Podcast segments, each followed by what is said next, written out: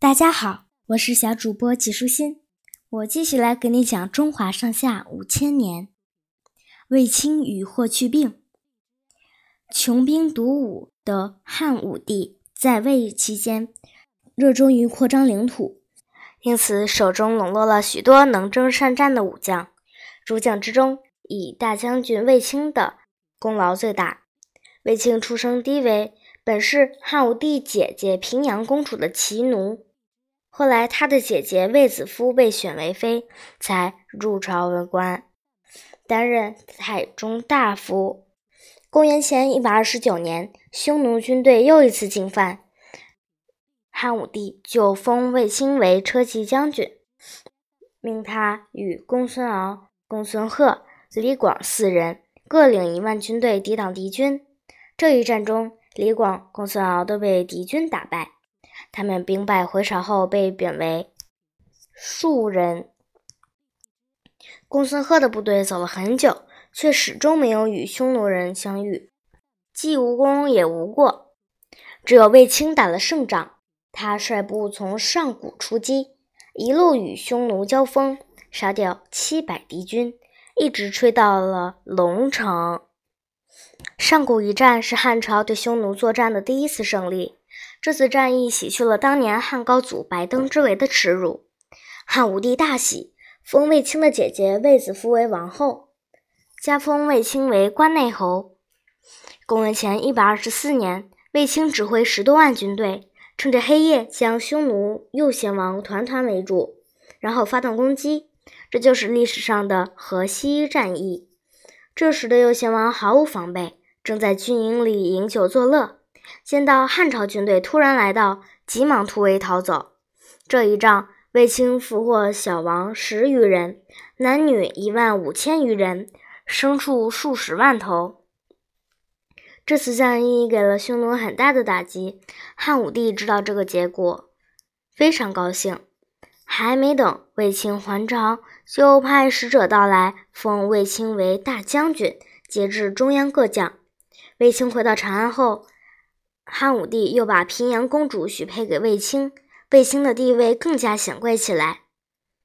卫青有一个外甥叫霍去病，他是卫青的另一个姐姐卫少儿的儿子，也是一位，也是一位驰骋沙场的猛将。公元前一百二十三年，年仅十八岁的霍去病被汉武帝任命为标遥校尉，随卫青出击匈奴于漠南。霍去病以八百人先敌两千余人，首战告捷。汉武帝对他赞赏有加，封他为冠军侯，并将一座豪华的住宅赏赐给他。然而，霍去病婉言谢绝了汉武帝的赏赐，说道：“匈奴未灭，何以家为？”意思是说，匈奴还没有消灭，我怎么能顾及自己的家庭呢？汉武帝对他这种。先国后家的崇高品质非常赞赏，从此更加信任他了。公元前一百二十一年春，汉武帝封霍去病为骠骑将军，命他率领一万铁骑前去夺取河西走廊。霍去病从陇西出发，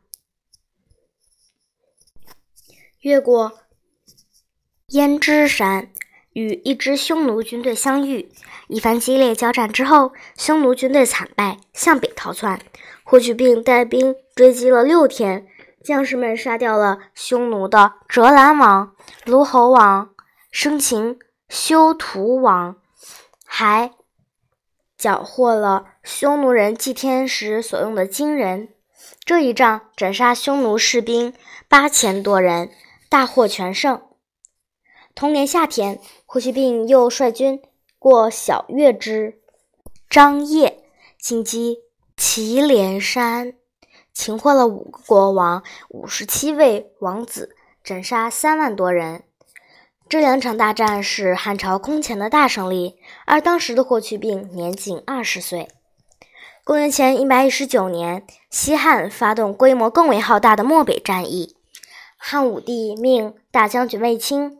骠骑将军霍去病各带五万军队，分两路进攻匈奴。卫青从定襄郡出发，他兵分两路，主力兵队由自己统领，另一路军队则由飞将军李广统领。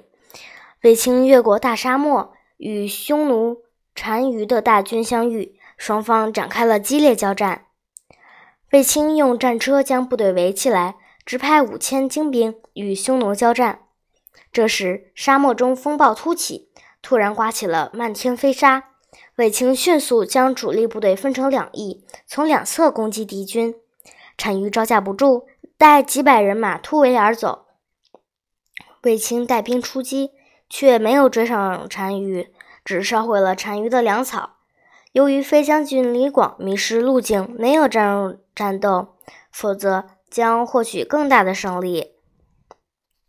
霍去病带领人马从代郡出发，长途跋涉两千多里路，终于来到龙城，与匈奴左贤王展开一场激战。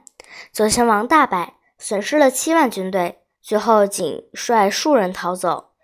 霍去病追到狼居胥山，登上山顶向中原祭拜，还在山上立了一座胜利碑，这便是封狼居胥。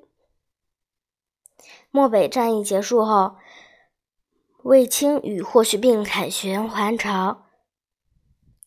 汉武帝封霍去病为大司马，让他与卫青同掌兵权。